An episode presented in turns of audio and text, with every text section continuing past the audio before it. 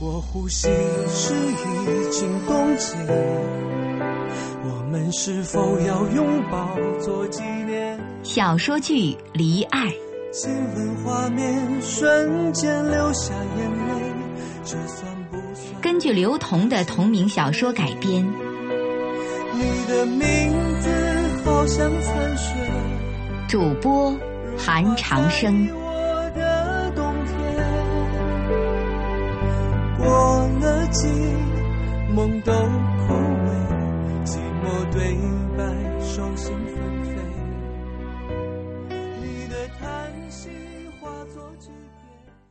第十九集，康纵和悠悠站起来时，布丁仰起头，眼神里尽是想要说的话。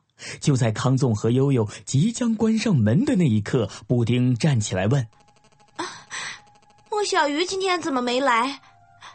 他还在生我的气吗？：“从他俩一进门，布丁就想问的问题，终于问了出来。”康纵看了悠悠一眼，悠悠先朝看守所的门口走去。他，他很好，没事，也没有生你的气，只是文科班补习，所以来不了。他上次住院耽误太久的时间了，再旷课，老师就不要他了。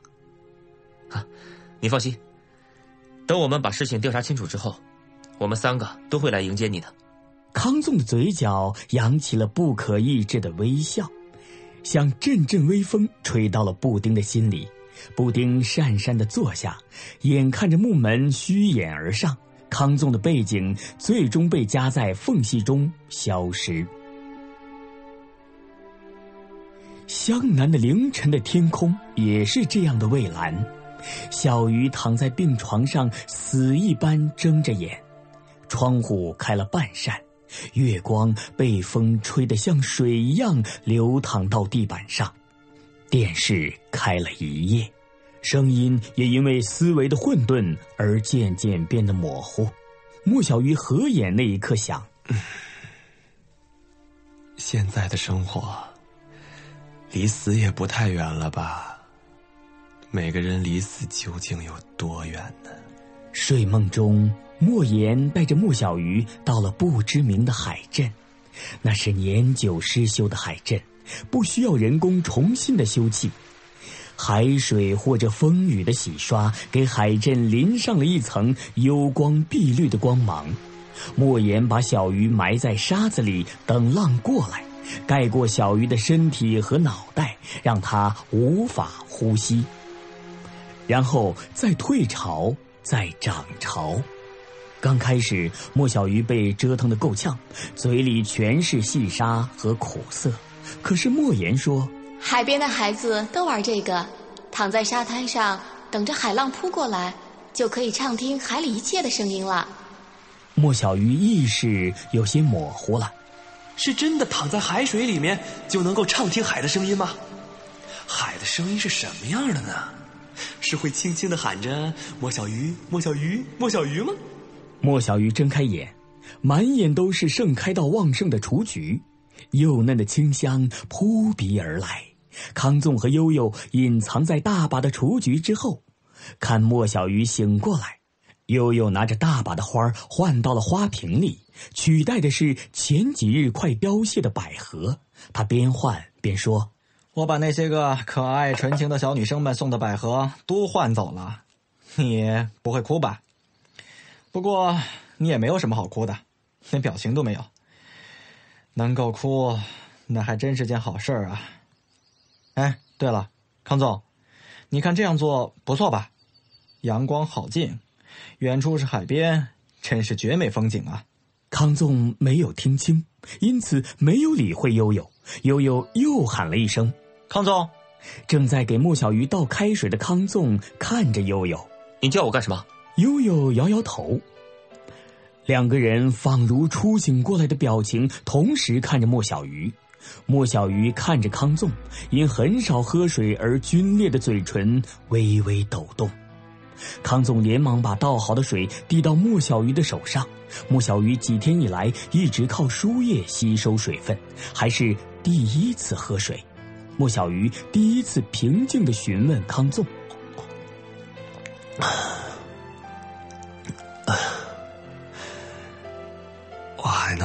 久？康纵的回答并不有力。还有很长一段时间。大概多长？康纵嘴唇微起，轻轻的吐出一句话：“一般的情况下是半年。”康纵不想让莫小鱼听得清楚，但莫小鱼听得很明白。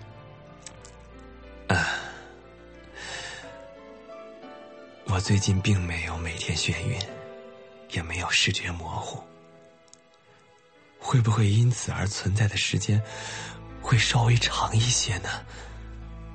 莫小鱼不再对自己的命运失望，而是想从康纵的口中争取到一些生活的时间。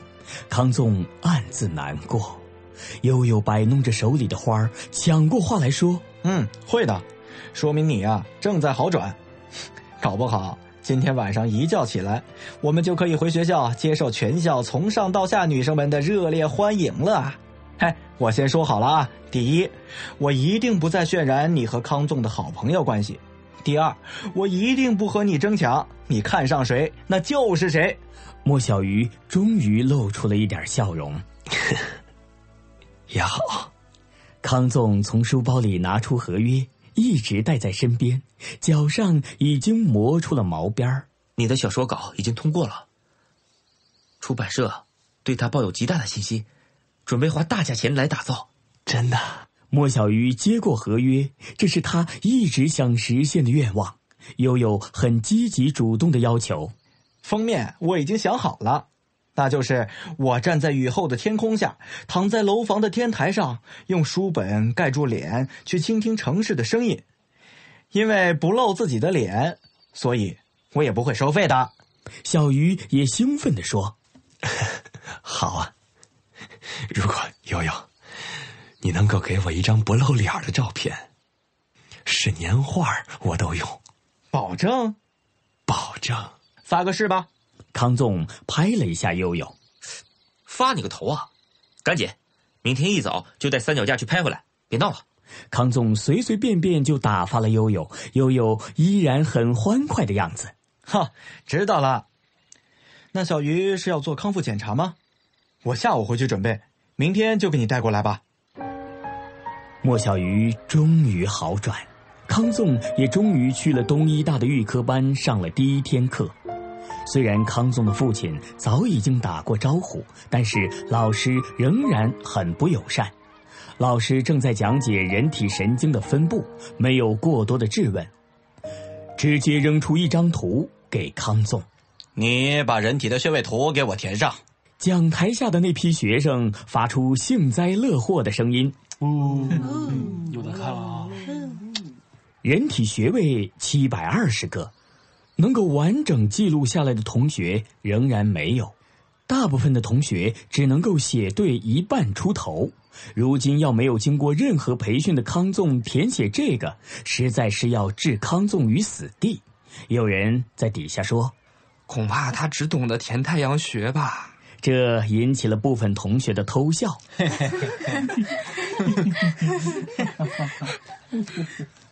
长成这样的人，如果会填穴位图，那就奇怪了。又是一个走后门进来的吧？对于相貌俊朗的同学，他们用长成这样来区别自己与康纵的不同。康纵的表情有些怪异，拿着老师给的图纸正反看了两圈，才铺在桌子上开始填穴位，慢慢的一点点的将空白的地方填满。下面的同学发出了一声声惊叹：“哇哇，填了这么多了，真厉害！哇塞！”嗯，听到同学们的惊叹声，康纵不由自主的想起了常大夫。康纵第一次见到常大夫时，常大夫正在门诊给病人把脉。常大夫的诊所在松原市的国道旁，是三间用土砖堆砌起来的平房。房间用青石灰刷了一道，当时康纵眼镜上全是路上的灰尘，薄薄一层，头发也服帖的倒在脑袋上，没有了以往的活气。蓝色的 polo 衫也全是纹路，右袖口处也全是康纵擦的汗渍印记，风尘仆仆的康纵见到常大夫第一眼就认出了是他。常老师，我是康纵，给你写信的湘南高中的学生。已经六十五岁的常大夫世代行医，精通中医，用针灸和中药医好了很多不可挽救的顽疾。和康纵一样，戴了厚厚的眼镜，略略泛着淡黄的色彩，是时间的印记，也是厚重的反射。并非白到刺眼的白大褂显得他平易近人。常大夫开始为从县里来的工人诊断。呃，你先坐。康纵坐在旁边的凳子上，看着六十五岁的常大夫帮衣服上全是油污的工人倒了一盘水，让他们把脚放进去清洗。不一会儿，盘里的水变得浑浊，脚上的伤口也清晰可见。哎，这样可不行！常大夫弯下腰去帮对方洗脚，工人有些不好意思，急忙说：“哎，我我自己来，自己来。”常大夫轻轻地掰开他的脚趾，用手拨弄着水，轻轻地冲去上面的污垢。哎，没事，你松开啊！你会把伤口弄得更深，我来就好啊，马上就好。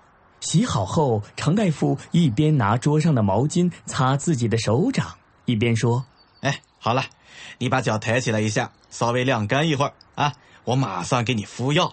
康纵见状，走过去将那盘用过的洗脚水端起来，直接走到洗手池，用水清洗了两遍，放在洗手池旁边，又坐回在自己的板凳上。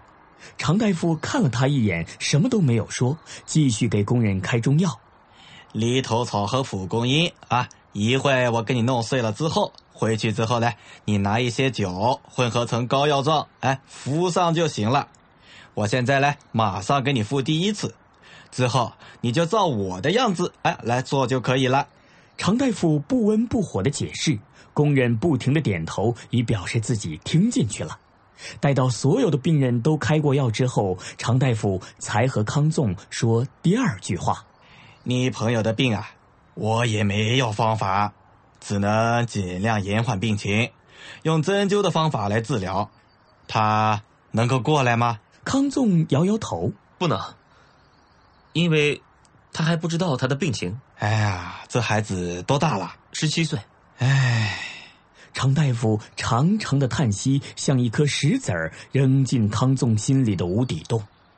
不知道过了多久，传来长长的回响。常老师。那如何延缓他的病情呢？如果你有时间的话，先把人体的穴位背熟啊，然后呢，我教你如何针灸，针对你的朋友的症状呢，但是是要花一点时间的。康纵斩钉截铁的回答：“如果能够因此而多延长他的生命一年、一个月、一天，哪怕一个小时，都是值得的。穴位可以选取百会。”风池、太阳、合谷、血海隔于内关足三里，丰隆上巨虚，下巨虚，三阴交太冲。这个针刺时呢，应该用泻法，久留针，每次四十分钟或者更长的时间。也可以每天刺两到三次，十次为一疗程。穴位呢，是指神经末梢密集或者神经干线经过的地方。穴位的学名呢是腧穴，别名包括气血、气府、结、会、骨空、脉气所发、辨灸处、穴位啊。人体周身约有五十二个单穴，三百个双穴，五十个经外奇穴啊，一共呢是七百二十个穴位。看，记住啊，有一百零八个要害穴，其中有七十二个穴一般点击不至于致命。其余三十六个穴是致命穴，俗称死穴呀。康总偶尔也会问常大夫一些别致的问题。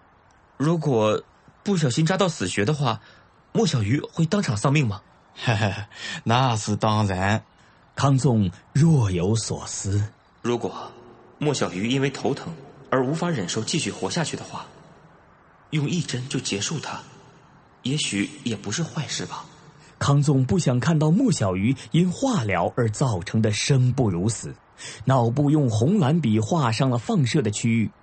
象征着死亡之地的空间里散发着糜烂气息，背负着宿命的枷锁，为了活而活着。所以，当他在课堂上拿到这幅穴位图时，脑子里又想起了在松原与常大夫共处的三个月。预科班的老师有点不相信自己的眼睛，七百二十个穴位，很多小穴位连他自己都记不清楚，对面的康纵却记得一清二楚。老师想起几个月之前，这位孩子的父亲在他面前信誓旦旦的保证：“孩子很任性。”但是一定会很努力的学习，请老师放心，给他一点点空间，我相信他一定不会落下功课的。老师不动声色将学位图收起来。你坐在第三排第四个，开始上课。同学们显然已经被惊吓到，反而是女生们开始一个一个给他传小纸条。请问你是要考东医大神经科吗？康纵把纸条收在掌心，报以微笑的点头。冬天虽然寒冷，但是在东大预科班的环境下更容易犯困。老师一点一点在讲台上讲解着，康纵双手托着下巴，尽量不让自己走神儿，却止不住不断的想：悠悠那边进展的情况到底怎么样了？康纵正准备给悠悠发短信，问问是否找到了布丁口中的专门负责清扫化妆间的女孩，手机震了一下，屏幕亮起，第一行的便是悠悠发过来的笑脸，后面写着：“姑娘已找到，对该事的看法支支吾吾，约了晚上七点在双子大厦底下见面聊，所以这件事情一定有蹊跷。嗨，等我好消息吧。”超人也唱又又又。海边的疗养院是莫小鱼开始新生活的地方。康纵找到这个离城市有四十公里的疗养院的时候，又一个患者选择了死亡，而医院出具的证明更多是意外。康纵所有的行李只有背包。当他看见莫小鱼站在楼层边缘做着又一次挣扎的时候，康纵也蹲在斑驳的角落里流无声的泪。康纵抱着莫小鱼，在他手里不停的写“康纵”两个字。我是康纵，是你最亲的人。还有悠悠，那个说话不要脸，你永远都说不过他的悠悠。请你为了我们。也要活下来。康纵的脸上忽地流下一滴泪，他径直走到院长办公室说：“我要带他走，让他有限的生命得到更饱满的生活。”院长说：“他的绝症已经被证实，他已将自己完全封闭，对外界的刺激不会再有任何反应，要恢复恐怕很难，需要你们这样的朋友不停的沟通和交流。如果你执意要带走，我不反对。”来来去去的太多了，我只是希望你能够坚持下去。说着，院长走到里屋，拿了一叠照片，轻轻放在康纵面前。康纵站着无动于衷，从他的角度是可以看到，上面都是两个或者三个人依靠着枝繁叶茂的死亡。院长接着说：“带出去的人有很多，最终两个人同时死的也有很多。”上级对此意见颇大。我能够理解并认同你要带莫小鱼离开的决心，并非我们不努力，而确实是因为资金问题。我唯一希望的是你要善待莫小鱼，不能用你的放弃去终结你们的生命。康纵带着莫小鱼离开，留下一句话：“即使我死了，他也要活着。”这已经不是曾经人们所看到的康纵了。那个穿迪奥 T 恤、挺拔的少年，被众人唤作康纵公子，连睫毛都不眨的康纵。现在的康纵会如同雕塑一般坐在莫小鱼的床头，像大海一样等待天空的回应。随身带着常大夫送的毫针，先用酒精消毒后，为了避免手生。拿着毫针在自己的穴位捏揉进去，直到对力度有了把握，再对莫小鱼进行针灸。